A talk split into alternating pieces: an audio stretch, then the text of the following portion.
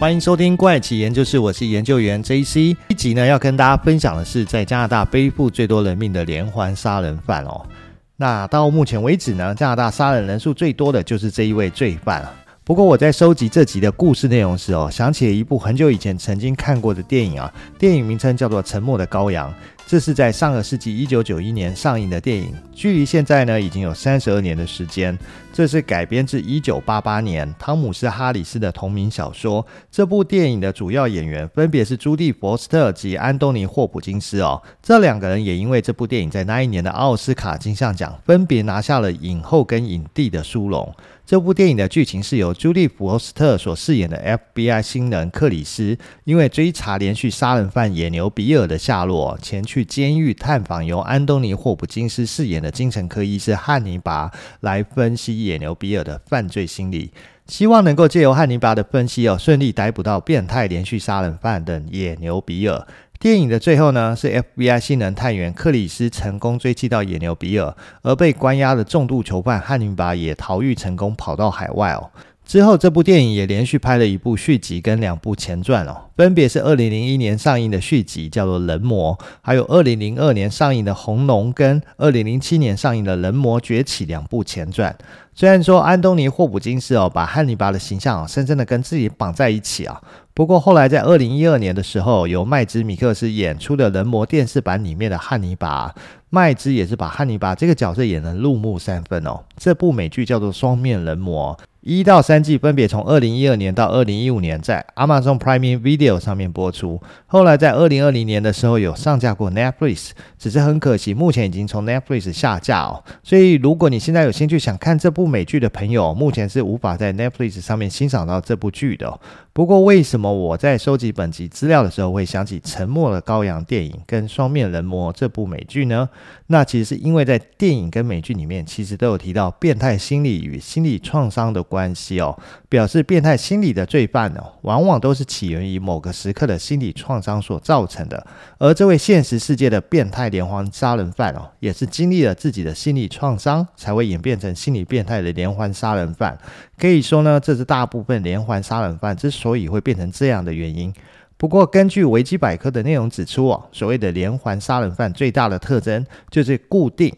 那不管是他的杀人动机、杀人模式，还是杀害对象，都不会轻易改变。这是因为连环杀人犯的杀人行为是为了满足自己心目中一个固定的理想目标的缘故。美国 FBI 呢，对于连环杀手甚至做出了定义哦。它的定义就是说，你要谋杀至少三个人，并且在作案期间存在冷却期。这跟近年来哦，美国校园教堂传出在短时间内在同一个地点展开大屠杀的大规模杀手，又或者四处逞凶杀人的疯狂杀手是不一样的哦。所谓的冷却期呢，就是指两宗谋杀间隔的那段时间。连环杀手这段喘息的时间长短不一哦，短的话可以是一两天，甚至几个小时；但是长的话，有可能是一个月，甚至是好几个月的时间。通常连环杀手啊，通过一次的谋杀体验啊，可以使自己情绪亢奋哦，到一个高峰后，需要一段时间平静下来，回味并总结这段亢奋的经历哦，然后再做改良行凶的方法。而目前已查明的连环杀手，大部分都是有组织性或反社会性的个性哦。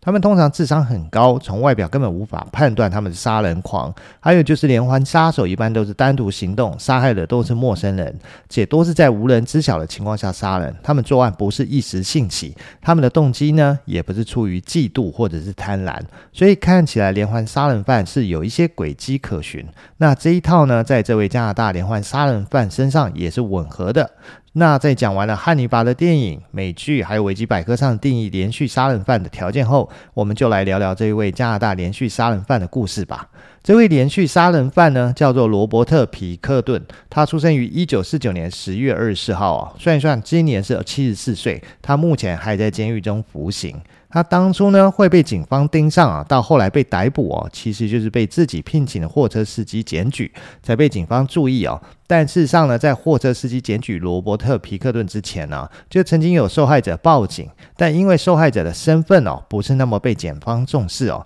所以在那一次的报案开庭后呢，根本没有对皮克顿进行任何的搜查，导致说罗伯特还可以持续犯案杀人。那我们的故事呢，也就从那位报案的受害者开始说起。那就是在某一天的夜里哦，在加拿大哥伦比亚高桂林港市的一座农场附近，有位开车路过的司机哦，看到马路上有位浑身是血哦，而且衣衫不整的女子正在向他挥手求助哦。司机靠近后，急忙将女子送到医院接受治疗并报案啊。这位女子表示，她叫做温蒂·林恩·艾斯泰特哦，她是温哥华东区的一位性工作者。她原本那一天呢是受邀到郊外的农场，而农场的主人就叫做罗伯特·皮克顿。但是当她一进入罗伯特的仓库后呢，就被罗伯特给控制住了。在面对罗伯特的折磨哦，温蒂奋力抵抗哦。幸运的是，温蒂后来成功逃离罗伯特，跑到公路上。也因为有路过的车哦，让罗伯特不敢在大马路上对他动手，才给了温蒂机会逃离。生命危险哦！时间到了一九九七年的三月二十三号，罗伯特呢，因为这件事情被指控谋杀温蒂未遂啊。但是这次的指控却因为温蒂有吸毒前科，所以检察官认为他的情况不太稳定，也认为他的证词无法帮助定罪。还有就是因为他是性工作者的身份啊，因此到了一九九八年的一月二十七号，对罗伯特的谋杀未遂指控被暂缓执行。此外呢，罗伯特的弟弟大卫·皮克顿哦，在一九九二年被指控性侵哦。当时大卫被罚款一千加币，并缓刑三十天。不过在该案中呢，受害者告诉警方哦，大卫在养猪场的拖车里面袭击了他，但他设法逃脱。大卫还曾在一九八八年跟一九九一年三次都因为交通肇事而被起诉哦，三次都在庭外跟对方达成和解哦。所以这样看起来，这对皮克顿兄弟都是有伤害他人的记录跟前科哦。可是为什么身份是猪农的罗伯特哦，会变成恐怖的连环杀人犯呢？这可能要从他小时候开始说起哦。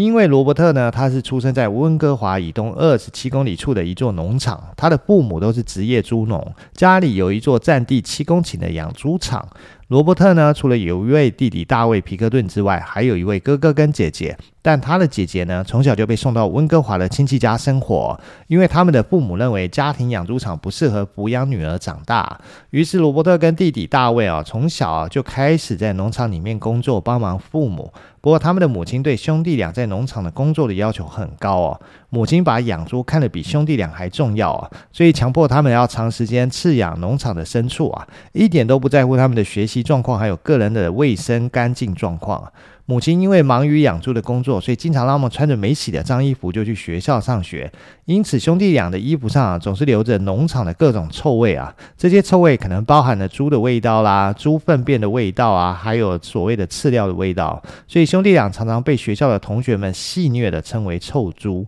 不过，罗伯特跟母亲的感情很好，所以他一点都不在乎这件事情，但倒是很少跟虐待他的父亲讲话。而罗伯特在学校的学习状况其实不是很好，基本上呢，他跟不上学校的授课进度，所以在二年级考试不及格与学习进度落后，他就被送进了特殊班上课啊。到了他十二岁的时候，罗伯特开始自己饲养一头小牛。这头小牛呢，也成了他心爱的宠物哦。不过他没想到的是，在两周之后，有一天放学回到农场，他四处找不到他这头心爱的小牛。直到他到了谷仓的时候，才发现小牛已经被宰杀！这也让他十分的难过。到了中学以后呢，罗伯特对于去上学实在没有太大的兴趣，所以萌生辍学的念头。没想到他跟爸妈提了这个想法，竟然得到了爸妈的同意哦。于是到了一九六三年，这一年他十四岁，他就开始辍学到屠宰场做切肉工哦。这个工作他一做就做了七年哦，做到他二十一岁的时候才离开。然后他就回到家里做全职农场的工作。接着到了一九九五年。这时候，罗伯特已经四十五岁了。而罗伯特的母亲因为身患癌症，父亲常年酗酒，所以先后离世啊。罗伯特的姐姐跟哥哥分别继承了父母的房产，而罗伯特和弟弟大卫则是分别继承了父母的一部分农场啊。接着，罗伯特跟弟弟大卫啊卖掉继承的部分土地哦，结果赚进了五百一十六万的加币啊。从此，罗伯特几乎就只待在养猪场里面，他也一直穿着分辨不出什么颜色跟款式的脏衣服，还加上他经常不洗澡啊，所以就这样身处在脏乱的环境。那自己沉默不语的个性也让他不跟任何人交流，加上小时候被父亲虐。代，所以成年后他其实没有朋友，而所有上述的这一切啊，都慢慢的造成罗伯特他个人的人格扭曲哦，逐渐他变得越来越极端了。根据一位曾经在养猪场工作过的员工比尔西斯考克斯称哦，这个农场是一个让人看起来毛骨悚然的地方哦，因为这农场里面呢有一头超过两百七十公斤重的野猪哦，会在农场里面巡逻以外啊，农场主人罗伯特还是一个极度安静、沉默，而且不跟任何人交流的人，因此你很难跟他聊上半句话。尽管事后没有任何的证据可以指明他滥用药物，但他偶尔的奇怪行为还是会引起人的注意哦。不过，即使是如此沉默又怪异的罗伯特，也曾经有过一段婚姻哦。但夫妻两人终究因为性格不合而无法沟通，再加上罗伯特总是在养猪场里不爱干净，于是妻子在不久之后选择与他离婚。这一切的人生不顺遂哦，也让罗伯特更加的痛恨女性哦。前面提到呢，罗伯特继承的农场是在温哥华以东的位置，而当时温哥华东区是著名的贫民区哦。不仅这里的楼房都残破不堪哦，还是一个龙蛇混杂之处啊！这里还有许多的性工作者跟寻欢客，还有毒品的瘾君子都聚集在这里。不过后来温哥华警方开始扫荡这一区的黄赌毒现象哦，所以无处可去的性工作者跟寻欢客就开始四处租借地方来进行性交易。而在小时候，罗伯特就曾经见到大量的寻欢客跟性工作者来到自己家的农场，付费给父母租借场地进行交易哦。还有前面提到，罗伯特跟弟弟卖了农场一部分土地，赚了不少，主要是因为城市扩建的缘故啊，所以他们兄弟俩继承的土地就变得十分值钱。罗伯特呢，也因此摇身一变成为富有的农场主人。他后来呢，也因为这些关系啊，认识了不少政治人物，在有钱，然后有地，又认识了不少人。罗伯特想起小时候会有性工作者跟寻欢客来跟父母租借农场，于是他跟弟弟大卫啊，决定申请一个非营利事业啊。而这个非营利事业就叫小猪宫殿美好时光协会的娱乐场所，他经常会在这里举办狂欢派对哦，邀请的人从地方官员到地方流氓都有。因为小猪宫殿美好时光协会里面提供了免费的场地跟酒水，所以很多人都慕名而来。渐渐的，在复杂且众多的访客中哦，消失了几名女子，也没有任何人会注意到。而那些被消失的人呢，往往在几天或几十天后才会被发现。这些消失女子的亲友向警方报案的时候呢，却因为无法提出消失的证据。然后这些女子要不是性工作者，就是有吸毒前科的身份，所以受理报案的警方啊，一般不愿意进行深入的调查，只是简单的立案，解释这些女子只是换了一个地方生活，或者可能因为吸毒过量死亡，就草结案哦。就是因为警方如此敷衍的态度哦，让犯案的人后来更加的肆无忌惮起。来，于是有越来越多的女子通过与罗伯特的金钱交易而落入陷阱，最后几乎都逃不过被虐待致死哦。一直到逃出来的温蒂去跟警方报案后，罗伯特才开始被警方注意上。但关于温蒂的指控哦，罗伯特是完全否认，还很快的交出属于温蒂的个人财物哦。因为这一次温蒂并没有受到很严重的伤害，所以警方只能将罗伯特暂时收押。这起事件也沦为一般的寻欢客跟性工作者之间的摩擦跟冲突。这起新闻呢，没有引起大家的重视，于是交付赎金后的罗伯特呢，很快就恢复了自由之身。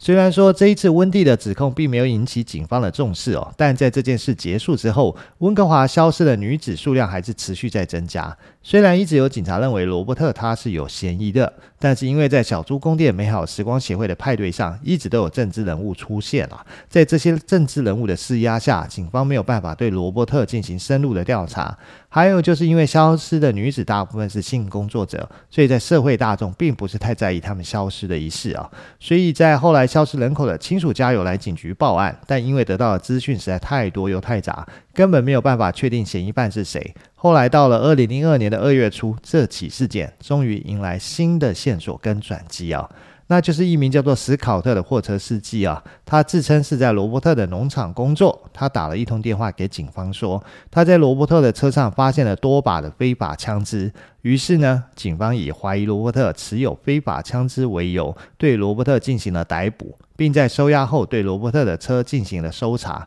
就在同一时间，农场附近不断有人向卫生机关投诉说，他们怀疑罗伯特的猪肉卫生不合乎规范啊，因为很多吃过罗伯特农场猪肉的人都出现了恶心、呕吐，还有肠胃炎的一个症状啊。因此，警方这次很快的申请了搜索令哦，对罗伯特的住所、车辆以及养猪场进行彻底的搜查。而这一次的检查，让许多年来一直消失的女子案件真相也浮出水面。警方除了在罗伯特的车上啊发现了非法枪之外，还有大量的女性用品。然后车上也发现了一些暗沉的血迹。后来经过 DNA 比对，发现哦，这些血迹来自于近期消失的一名女性。